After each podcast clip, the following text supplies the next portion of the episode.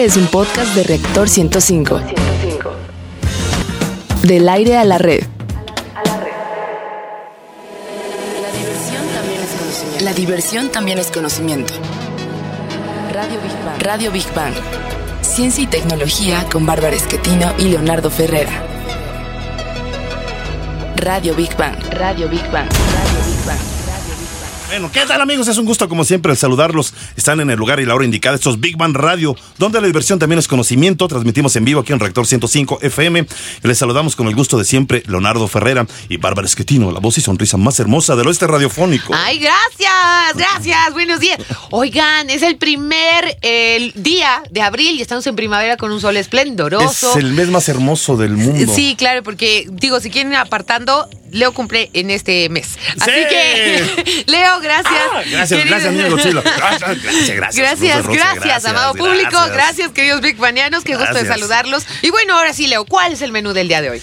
En nuestra sección Exploradores del Infinito, dedicada al universo y su grandeza, hablaremos de novas y supernovas y la primera explosión de una estrella grabada por la NASA. En la sección Gigante Azul dedicada al planeta Tierra y la importancia de su biodiversidad, hablaremos de las aventuras de Itzel y Sonia, una serie animada hecha en México que difunde la cultura del cuidado del agua y la naturaleza. Platicaremos con su directora. En nuestra sección Materia Gris, dedicada a los principales avances de los laboratorios y los principales proyectos tecnológicos, hablaremos de nuevos y sorprendentes casos de raras. En la sección Construyendo Puentes, dedicada a los grandes personajes de la historia y los logros del hombre por alcanzar sus sueños, hablaremos del manifiesto Russell-Einstein, cuando los científicos se unen para buscar la paz. Y para cerrar, como siempre, bien y de buenas en nuestra sección Divulgando Humor, donde lo más inverosímil, raro o curioso también es ciencia, hablaremos de un hecho que sonará risa, pero es en serio. ¿Qué prefieren los hombres, fútbol o mujeres? ¿Y qué dice la ciencia al respecto? ¿Tú qué prefieres, Toñito? Bueno, ahorita, ahorita, ahorita, ahorita Eh, pregunto. eh, se quedó así, Eh, eh.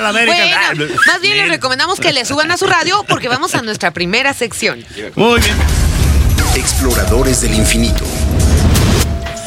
Novas y supernovas son estrellas que explotan librando en el espacio parte de su material. Durante un tiempo variable, su brillo aumenta de forma espectacular. Parece que ha nacido una estrella nueva. Ay, qué hermoso. Y fíjense que una nova es una estrella que aumenta enormemente su brillo de forma súbita y después palidece lentamente, pero puede continuar existiendo durante cierto tiempo. Una super- supernova, no Supernova. super, una, ese es un sope, una supernova también, pero la explosión destruye o altera la estrella. Así es, las supernovas son mucho más raras que las novas, que se observan con bastante frecuencia en las fotos. Las novas y las supernovas aportan materiales al universo que servirán para formar nuevas estrellas. Quizá aparezcan 10 o 12 novas por año en la Vía Láctea. Pero algunas novas están demasiado lejos para poderlas ver o las oscurece la materia interestelar. Hace unos días, en un hecho inédito, la NASA grabó por primera vez la explosión de una supernova. Por más de tres años trataron de documentar esto, hasta que lo lograron. Vamos a escuchar nuestra siguiente cápsula con Rogelio Castro. El cazador de planetas de la NASA, el telescopio espacial Kepler, ha captado por primera vez el destello brillante de la onda de choque, lo que los astrónomos denominan ruptura de choque de una supernova. Un equipo científico internacional analizó la luz captada por Kepler cada 30 minutos durante un periodo de tres años en 500 galaxias distantes, buscando en unos 50 billones de estrellas. Los científicos intentaban hallar de esa forma signos de explosiones estelares conocidas como supernovas, hasta que por fin lograron la hazaña por primera vez en la historia. Big Bang. Y para que nos hable más de este fenómeno, vamos con nuestro especialista, nuestro querido güero de oro, Antonio Oye Díaz, de la Sociedad Astronómica de México. A ver, Toñito, ¿qué tal estas imágenes de la NASA? No lo del fútbol. ¿Qué Ah. tal las imágenes de la NASA documentando la explosión de una supernova? Es, es difícil, ¿no? Captar Es- que muere es una muy estrella. difícil Sí. Y aparte tuvieron mucha suerte por Sí. lo Ah, de, de suerte. de haber Sí. atinado Sí, es justamente suerte, al, sí. al rincón específico del universo Sí. para grabado Oye, pero aquí dice, lo, lo dijo Rogelio Caso, estuvieron tres años y medio y un equipo científico internacional analizó la luz captada cada 30 minutos dur- dur- durante un periodo de tres años en 500 galaxias distantes. Oye, está cañón. Sí, ¿no? no, o sea, lo- sobre todo le- les, digo, o sea, el, el universo es muy muy grande y a- Sí. y a pesar de que estamos en la Tierra y podemos ver este toda una bóveda celeste, es difícil encontrar un rincón Claro. específico. Pues miles de Claro. millones de estrellas, ¿no?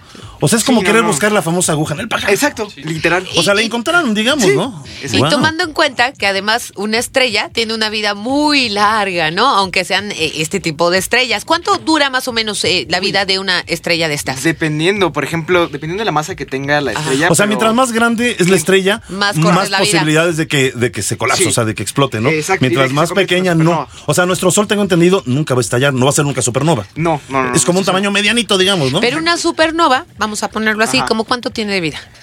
Uy, yo creo que unos, ¿qué será? 200 millones de, 200 mil millones de años. Fíjense nada más, 200 mil millones de años y le atinaron. Sí, o sea, sí, de verdad que fue, menos, fue un acierto. No, no, No, sé- pero de- deja la, la, la, la edad, o sea, porque hay muchas eh, a viejitas, digamos. Así como están haciendo unas, otras ya son bastante eh, grandes, digamos. Sí, claro. Aquí el asunto es cómo encontrar una entre miles Exacto, de exacto. millones de estrellas.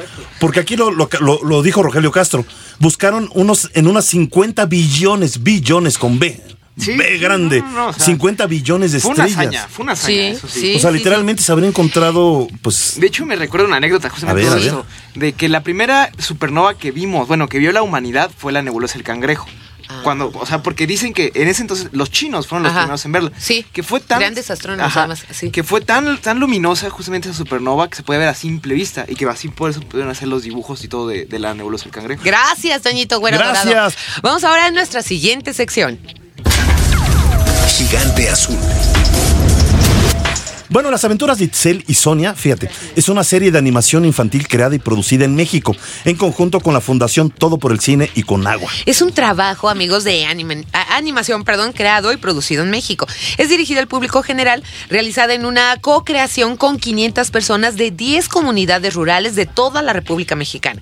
La Fundación Todo por el Cine se ha enfocado y especializado en usar el cine como un medio para expresar ideas sociales y ambientales.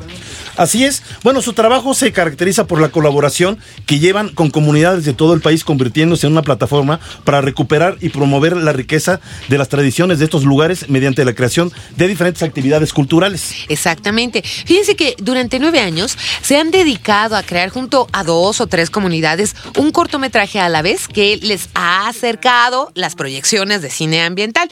Y para conocer más sobre los protagonistas de esta película, eh, Itzel y Sonia, vamos a escuchar nuestra siguiente cápsula. Itzel es una niña de 9 años que vive en la Ciudad de México. Su mejor amiga se llama Sonia y es una rana. Les gusta jugar mientras chapotean en la tina de su casa. Itzel está bajo los cuidados de su abuela, quien es muy consentidora y conoce mucho sobre el campo y la naturaleza. Itzel descubre que la ambición del ser sin rostro es devorar todo aquello que genera vida. Lo primero en desaparecer es el agua. Entonces, las tres se ven obligadas a salir de su realidad para combatir esta amenaza. Sonia aprende también que en el mundo existen diferentes guardianes encargados de proteger los elementos primordiales de la vida viajando por varios lugares, y así van descubriendo a los guardianes del agua. Big Bang. Y para que nos hable de las aventuras de Itzel y Sonia, está con nosotros vía telefónica la directora de esta película, Fernanda Rivero, a la que saludamos y le damos la bienvenida. Muy buenos días, Fernanda. Hola, Buenos Fernanda, ¿estás días por ahí? a ustedes, claro que sí. ¿Cómo te va? Muy bien, muchas gracias por la invitación. Oye, las aventuras de Itzel y Sonia. A ver, platícanos un poco más sobre esto y además a mí me da mucho gusto porque pues es una producción hecha en México y eso es pues muy bonito, ¿no? Así es, mira, las aventuras de Itzel y Sonia creo que es un proyecto único porque lo creamos eh, con 10 comunidades de toda la República. Nos íbamos a vivir eh, dos semanas a, la- a cada comunidad Wow. de, de varios estados, Chiapas, Guanajuato, Veracruz, Yucatán, Campeche. Entonces, bueno, pues muchísimos lugares. Y con ellos íbamos continuando la historia. Nosotros creamos unos personajes base, que es Itzel, una niña de nueve años, y su mejor amigo, una rana, Sonia, Ah, y la abuela, que iban en busca de los guardianes del agua. Entonces, en, en cada comunidad pues les hacemos la reflexión, bueno, aquí quién es el guardián del agua o qué o qué podría pasar en la historia. Entonces, con la gente pues íbamos teniendo un taller de lluvia de ideas para ir aterrizando la historia y con ellos luego también creábamos todos los escenarios porque este proyecto está hecho en animación stop motion Ajá. que son como es como maquetas los Sí. escenarios, ¿no? Donde sí, hay sí. que Y además la- lleva mucho tiempo. Exacto, está bradísimo, hay que hacer la pin- eh, la pintura del Sí, fondo, las sí. casitas, todo lo que lleve, ¿no? Una pregunta, Fernanda. Me imagino que eh, en todas las comunidades habrán eh, habido eh, similitudes en cuanto a la naturaleza y al pensamiento acerca de, de cómo cuidarla y del agua. ¿Qué, qué, eh, rápidamente, si nos pudieras compartir qué similitudes encontraron? Pues fíjate que curiosamente cada comunidad fue fue única, porque fuimos a comunidades que viven de forma muy distinta. Entonces, para unos eh, los el pájaro, para otros había el jaguar que era importante, para otra comunidad el árbol, ¿no? Ajá. Entonces creo que fuimos, hay otra comunidad en Veracruz que fuimos que la mitad del año vive inundada, entonces viven arriba, como en el como en el cerro. Entonces creo que eso también lo volvió mágico porque más bien fuimos descubriendo que cada una tenía eh, cosas muy distintas porque su geografía y la forma en la que viven es muy diferente. Muy bien. Oye, una pregunta, este, eh, Fernanda. Eh, si el público interesado, evidentemente, en ver este esfuerzo, este trabajo, las aventuras de Itzel y Sonia, pues quiere eh, adentrarse en la historia, ¿dónde lo pueden ver Exacto. o a qué página de internet eh, pueden accesar para que tengan más información? Mira, que se metan a www.itzelisonia.com. Ahí pueden ver cómo se hizo toda la historia y muy pronto vamos a subir ya eh, los, los capítulos, pero pueden ahorita ir viendo cómo se creó y qué implica el proyecto. Y también nos pueden seguir en Facebook. Somos las aventuras de Itzel y Sonia. Y estaremos muy pronto en la televisión. Entonces, este, váyanse metiendo a las páginas y, y pronto les avisaremos en qué canal eh, y cuándo se estará proyectando en la tele. Pues mira, vamos a hacer una cosa, un trato. Cuando ya vaya a presentarse en algún canal, te invitamos aquí eh, al estudio que estés con nosotros y seguimos platicando de esta, las aventuras y Itzel esta hermosa película, eh, muy enfocada para niños y muy ad hoc, sobre todo para tratar de hacer conciencia. Muchas, muchas gracias, eh, Muchas gracias a Fernanda. Rivero. Te lo Gracias. agradecemos y aquí Vivan Radio es tu casa y muchas, muchas Gracias. felicidades. Gracias, hasta luego. Hasta buen día. luego. Muchas gracias. Bueno, pues vamos a nuestra siguiente sección. Materia gris. Bueno, bueno, y obviamente esa enfermedad de fenómeno de orientación especial le sucedió, le ha sucedido a varias personas, pero hay un caso. Es una mujer serbia de nombre Bojana Davinovic, de 28 años, y debido a esta enfermedad poco frecuente que ve todo al revés. Por ejemplo, si lee el periódico, lo tiene que leer al revés. Ay, qué cosas. Tiene que usar un monitor al revés en el ¿Y cómo trabajo. camina? ¿Camina de manos? No, no, no, no, no. Bueno, se relaja en casa frente a una televisión al revés. Órale, bueno, ahí te va otra enfermedad que hace pensar que estás muerto. Sí, así como lo escucharon. ¿Cómo? Esto, esto le sucedió a un británico identificado solo como Graham o Graham. Hace nueve años, este hombre despertó convencido de que ya no estaba vivo. ¿Y cómo despertó? Y, pues despertó de una, pues estaba él en el limbo, según. Y a pesar de que aún respiraba, él decía que estaba muerto. Bueno, los médicos le diagnosticaron el síndrome de Cotard y hace, este síndrome hace que la gente piense que se han convertido en zombies. Fíjate, otra rara enfermedad es el síndrome de excitación sexual Ah, permanente. caray. Esta enfermedad la tiene una británica de nombre Sarah Carmen, de 24 años, Ay, quien padece un promedio de 200 orgasmos al día Ay, pobre y los obtiene casi por cualquier cosa. Oye, espérame, ¿por qué? Dios, la mujer está sonriendo todo No, el yo tiempo. creo que eso es un No, suplicio. No, sé, No, o sea, de verdad, de Bueno, verdad. imagínate los hombres que con uno tenemos que conformarnos. Pues eh, está perfecto, así ya. Bien, está bien, está bueno, bien. ahí te va otra enfermedad. Tal vez a algunos no les molestaría tanto, pero se llama lipodistrofia. Y es el caso de un ciudadano estadounidense de apellido Perry, quien puede comer lo que quiera, incluyendo pasteles ilimitados, hamburguesas, postres, etcétera, etcétera, y nunca engordar. Y bueno, pues la lipodistrofia hace que su cuerpo queme grasa rápidamente. Lipodistrofia. Oye, yo quiero un poquito de lipodistrofia. Bueno, en pero ¿qué te verdad, ¿eh? parece No me si mejor escuchando hablamos de la lipodistrofia, nuestra siguiente cápsula? El Día Mundial de las Enfermedades Raras se conmemora el 29 de febrero, un día tan poco común como las patologías que reivindica, por lo que suele desplazarse al día 28 de febrero.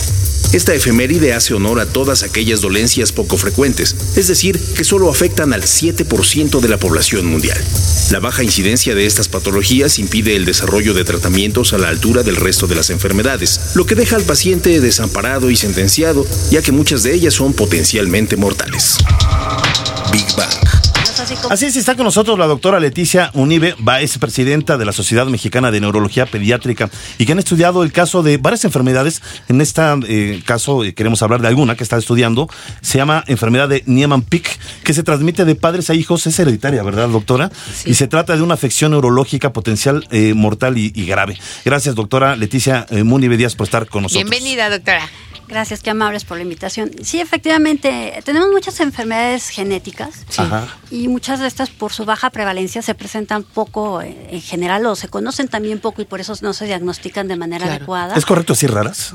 Ahorita el término internacional, eh, raras o huérfanas, pero huérfanas. no nos encantan los términos, pero Claro, por el momento es como se han identificado, por Sí. su baja Y lo son, digo, de manera tácita lo son. Y o sea, realmente sí, porque es muy difícil identificarlas. Entonces, Sí. dentro de estas tenemos precisamente el Niemann-Pick tipo C. Eh, esta enfermedad puede presentarse desde el recién nacido hasta el adulto. ¿Pero qué es? Porque suena como raro. Bueno, raro. Suena raro, Sí, es una sí. enfermedad rara, ¿no? Suena raro, tiene... O sea, ¿qué- ¿cuáles son los síntomas del, del niño? ¿Por qué es hereditario? ¿Qué pasa? Sí, claro. eh, suena raro porque tiene un nombre, de, para empezar, eh, del alemán que empezó a identificar Oye, pero esos los nombres hasta espantan, en verdad. ¿eh? ¿Qué, qué, qué, Exactamente. qué- qué tiene, doctor? Tiene Niemann Pick. Sí, ya con eso ya se espanta uno horrible. No, o sea. pero, pero, pero, ¿qué es, pues, doctor? A ver, es- platíquenos. no, Genéticamente no pueden el, hacer un paso, un paso bioquímico del colesterol que entra y sale de la célula, pero Sí. no es el colesterol que nos miden en la sangre, es el colesterol que funciona dentro de la célula. Entonces, Pero, hay- ¿cómo es ¿Pero qué esto? reacción le da física? Es decir, ¿se le hinchan los pies o, o qué, qué pasa o sea, físicamente? ¿O cómo se siente mal? ¿Qué, qué dolencias tiene? ¿O ¿Podemos- qué alteraciones? Podemos tener diferentes presentaciones. Puede ser que un niño desde que nace nace amarillo Ay, o pues. se Ah, va poniendo amarillo en los primeros días hacia la tercera semana. Ay. Hay otros que nacen aparentemente bien Ajá. y entre la segunda y la cuarta semana empiezan con lo amarillo, les crece el hígado y les crece el vaso. Ah, Ay, caray. caray. Estos niños Pobrecitos. les cuesta trabajo alimentarse, Claro. Les cuesta trabajo respirar y si no se les diagnostica en forma oportuna, mueren antes del primer año. Pero hay tratamiento para Hay esta enfermedad. Ay, afortunadamente. Hay tratamiento. Y, y bueno, eh, también que se detecta, se tiene que detectar inmediatamente a los recién nacidos prácticamente, ¿no? No, no es que avance como hay otras enfermedades que van saliendo en la pubertad o algo así. Eh, sí, sí puede aparecer en la pubertad. ¿Sí? Puede- podemos tener una presentación muy temprana, que es la más agresiva, y por Oh. eso que tenemos que darnos cuenta muy rápido de datos. En el recién nacido, el, el crecimiento del hígado y del vaso, que decimos hepatosplenomegalia, y lo amarillo. Pero puede presentarse en niños de dos años, de cuatro años, en donde empiezan a tener problemas para caminar. Ajá. Y entonces como empiezan a, a voltear el, el piecito, o dicen camina chueco, camina torpe, van con el ortopedista y les ponen zapatos ortopédicos. Y, y- y- y ni siquiera están atendiendo realmente lo que es. Exactamente. Doctora, eh, me imagino que la gama de ser grande, ¿no? Pero son pocos los lugares que, que estudian o tratan este tipo de enfermedades. ¿A dónde nos podemos dirigir? Porque, bueno, sabemos mucho de la diabetes, del cáncer, etcétera, etcétera. Pero este tipo de institutos o, lugares que los atienden, ¿dónde se encuentran? ¿Dónde nos podemos dirigir si no encontramos la solución eh, o no nos dicen el diagnóstico correcto? Claro, eh, lo primero es que los padres pongan atención en datos muy, muy importantes. Por ejemplo, hacemos lo amarillo en el recién nacido, en el niño que ya, eh, el, el escolar o el adolescente, que empiezan a tener problemas de aprendizaje, problemas de coordinación del movimiento, caminan chueco Sí. o, o se ponen duros, que es lo que llamamos distonía. Sí. O eh, ya de adolescentes adultos tienen problemas para subir y bajar la mirada. Sí. Eh, no pueden hacer el movimiento de los ojos o tienen caídas súbitas, como, como que se ríen y les cae la cabeza. Sí. Cualquiera de estos datos, Sí. a cualquier edad, aunque en esas edades es lo más frecuente, lo ideal es que primero vayan con su médico de primer contacto y si no hay médico de primer contacto, acudir con un pediatra o con el neurólogo pediatra, el neurólogo de adultos, el internista, eh, puede ser un genetista. Eh, Sí. Los hematólogos también están sensibilizados en estas enfermedades. Ah, Pero bueno, sí tenemos instituciones en todo el país y diría que básicamente tendría que ser hospitales de segundo nivel Ajá. o de tercer nivel. Y tenemos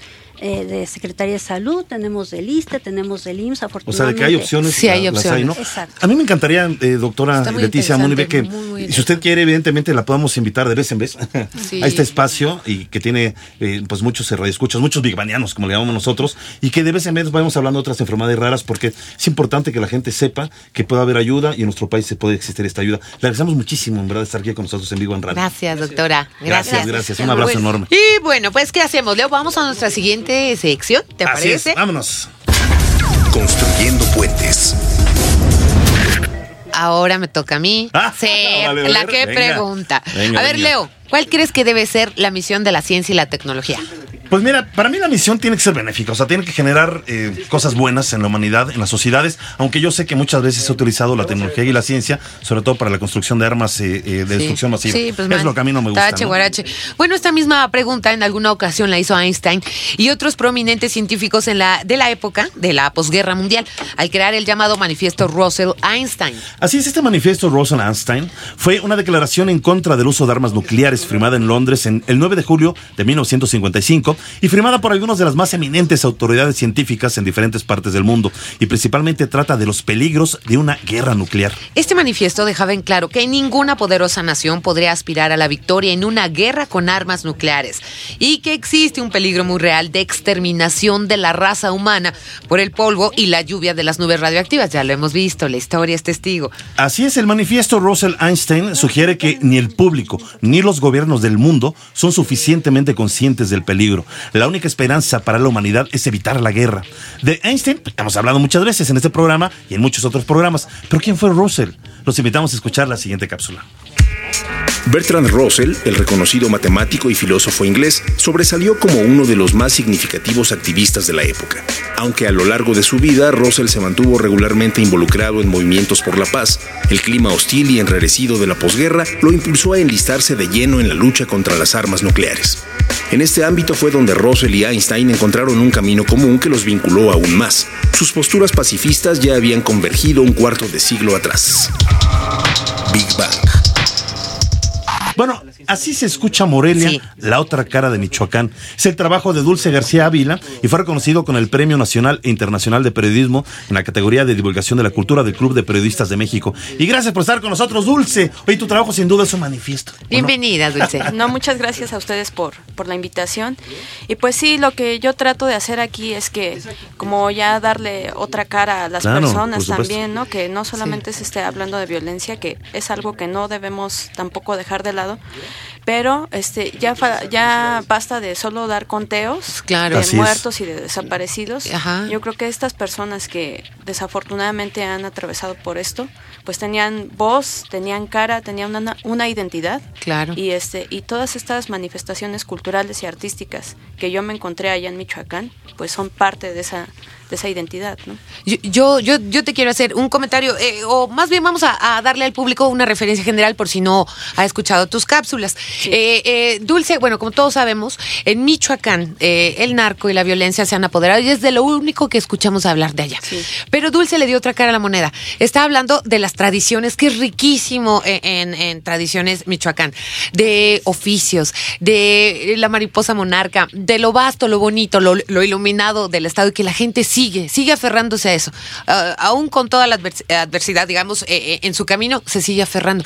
¿Qué, qué te dejó el, el hacer este tipo de entrevistas y conocer a la gente desde la otra cara de la moneda, no?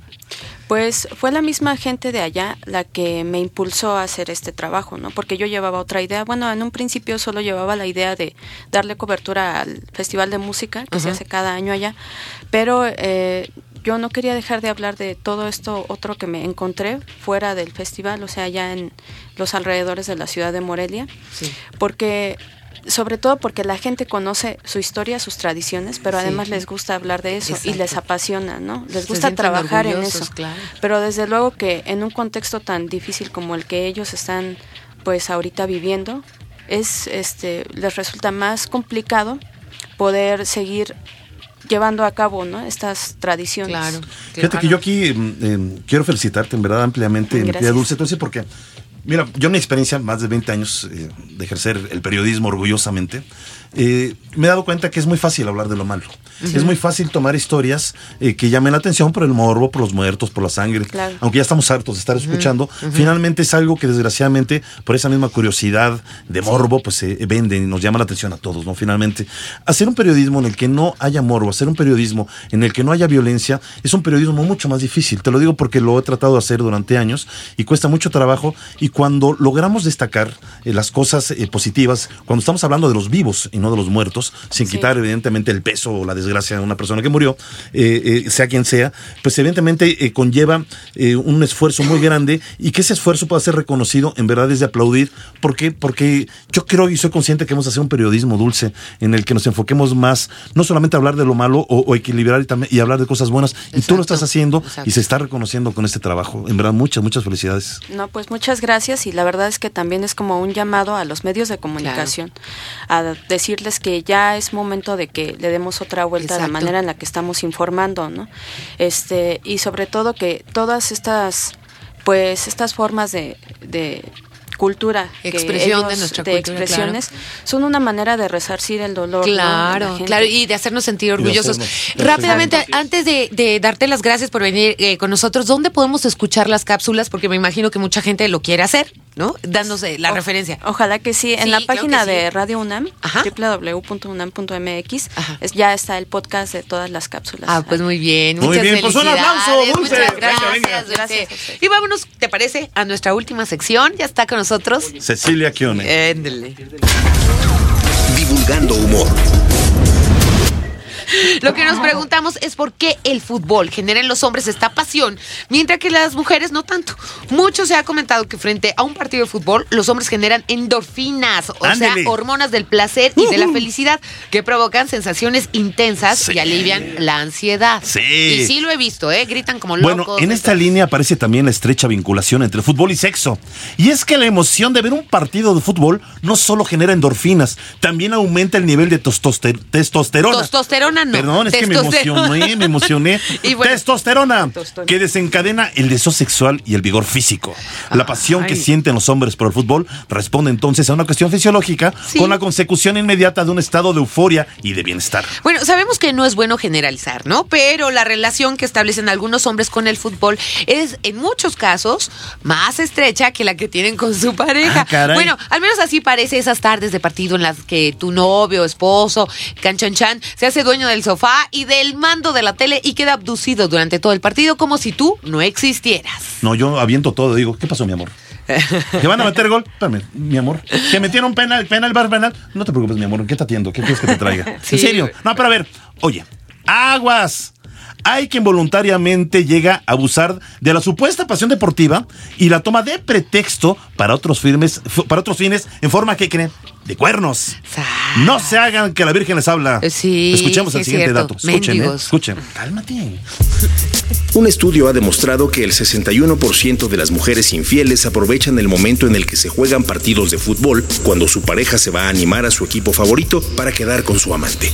El sitio web especializado en encuentros adúlteros Gilden.com ha comprobado que el fútbol es el mejor aliado para todos los infieles, tanto hombres como mujeres. Así, tres de cada cuatro hombres infieles utilizan la excusa de ir a un bar con los amigos a disfrutar de un partido para ocultar sus aventuras fuera de la pareja. Big Bang. A ver, Ceci, ¿qué nos dice la li- de la Bueno, les voy, literatura? a, les voy a hablar, les iba a hablar de infidelidad, pero es muy triste. Voy a Nah. hablar de dos libros de fútbol, A ver, porque si ustedes creían que no. Sí, sí, sí. Uno de Juan Villoro, que se llama Balón Dividido. Ah, No lo he leído, ¿eh? No lo he leído. No, y la tienes que leer. Es futbolero, es completamente pambolero. Ajá. Me gusta eso que digan pambolero, Pambolero, es como sí. pambazo, ¿no? Sí. Este, y además tiene, tiene todos los ensayos que he escrito durante años sobre el fútbol. Es lo más divertido que hay en el mundo. ¿En serio? Les va a encantar a todos nosotros. Lo sacó hace como dos años, Ajá. pero no te encantó. Cuando entró al Colegio Nacional fue lo que leyó. Entonces, es un Qué genio. bonito, qué bonito caso. Y luego hay otro. Y me gusta mucho eh, Juan Villoro. Sí, verdad, no, es muy ameno. muy bueno. también, lo muy escuchas. claro, Además- o sea, a mí me, me gusta mucho. Y ¿eh? Su primer, su primer, su primer ensayo se llama algo así como Dios es redondo. ¿no? Pues para que vean cómo ama el fútbol el hombre, ¿no? Sí, que Pero no bueno. estamos hablando de filosofía, sino del balón. Del balón. Ah, que hablamos de balón. Sí, sí, sí. Exactamente. Ese es uno. Luego hay otro de un muy amigo mío que se llama Javier García Galeano, que es un genio, un genio, que se llama La Cámara Húngara. Y yo creo que para que nos explique qué quiere decir Cámara Húngara, tú sí sabes, Leo, nuestro productor nos va a explicar por qué Cámara se llama húngara. Cámara Sí, la Húngara. cámara Es húngara. el tiro de esquina, ¿no? Cuando están todos los jugadores. Yo no me sé eso nada. O sea, yo nada más sé que corren como y dije, ay, jerga- qué jerga-. Es que es jerga, es que es, Ay, es- no Jerga pambolera. es jerga pambolera. Ah, go- ah, No, guau, nunca, nunca has oído este famosísimo, este famosísimo locutor de, de- de- de televisión que decía, y se armó la cámara húngara. Se armó la Sí. cámara húngara. Sí, claro. No tiene que ver con Hungría, debería, sino tiene que ver cuando están todos en tiro de esquina y se hacen todos juntos. hechos bola. Oye, ¿y, y quién lo escribe esto? Se, se lo escribe Javier García Galeano, que es un Ah, Galeano. Javier García Galeano. Hola, el Galeano, no sabía. No, pero no, es que yo No, no, no, sabía. no, si quieres, no la molestes. Lo puedo golpear. A mí me gustan las artes marciales, Nada ¿eh? más O porque preferimos a las mujeres. Ya, ya, ya muy subiditas, ¿no? Ya muy subiditas. No, pero mira, no, pero mira, tú te, estás, te estás confundiendo con Eduardo Galeano. Ah, Eduardo Galeano, claro. Eduardo Galeano tiene una frase de fútbol muy maravillosa A que ver, dice, también, ya ves. El fútbol, el fútbol es la única religión que no tiene árbitros. Ah. Eduardo Galeano, ven Que que, no no anda tiene- tan mal. ¿Para qué te burlas de mí? Ya, Y tampoco de tiene ateos. Ay, Ándele. Esa es muy buena. Bueno, Les pues- voy a decir otra de Camus A para ver, que échale. esté- Camus, el Es existencialista increíble. hablando de fútbol. No es increíble. Sí. Yo los busqué, encontré tres, No pero encontré creerlo, tres, Camus. Bueno, fue ver, tremendo. pues. Que dice que es- dice todo cuanto sé con mayor certeza sobre la moral y las obligaciones de los hombres se lo debo al fútbol. Ándale. Pues sí, fíjate que sí, son unos cochinotes. de Y otro, y que dijo Paul Oster, que es un gran Paul escritor, ajá, sí, sí, nos sí, gusta sí. mucho, ¿no? Que dice, el fútbol es un milagro que le permitió a Europa odiarse sin destruirse. Oye, sí es cierto.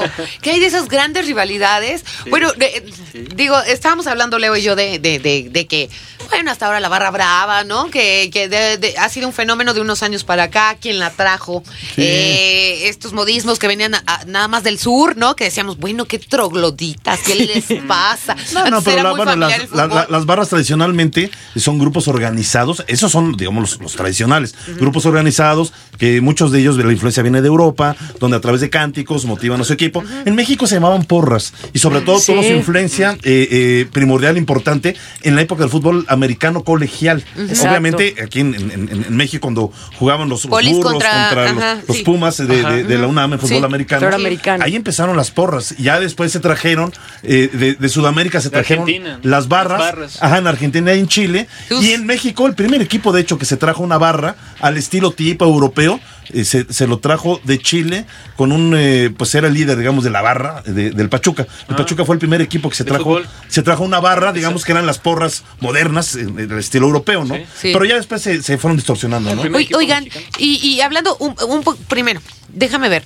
Yo he visto que publicas cosas interesantísimas, cambiando drásticamente de tema, pero sí quiero que, que Ceci nos diga dónde leer. ¿Dónde? Porque Sí. es una ahora, sí, preciosidad. ahora sí les puedo decir claramente, todos los lunes en el periódico El Economista estoy haciendo una cosa que se llama escrituras citadinas. Sí, Que ha estado- escrito de la ciudad la- las personas desde Netzahualcóyotl hasta ahorita. Qué Entonces bonito, vean nada más Gracias, guapa, nuestra inteligente. querida Cecilia Kiune, Y, ¿verdad? y- y también, también queremos agradecer a Imer, a ver, mi querido eh, Carlitos. Señor a Imer, productor. sus menciones tan bonitas. ¿Qué nos dice? ¿Qué dice Imer de Big Man Radio? Ay, no, el Imer nos, eh, nos puso un tweet que dice, ya empezó el mejor programa de ciencia de la... Ay, qué bonito, qué bonito. Pero también hecho, tenemos sí. comentarios en Twitter de nuestros de nuestros Ah, sí, rápidamente antes de que nos vayamos. Este, pues muchas opiniones, ¿no? Muchas Sí, a opiniones ver. divididas sobre el fútbol. Dice, yo prefiero siempre pasar tiempo con mi esposa. Venga. O mejor, ver el fútbol juntos.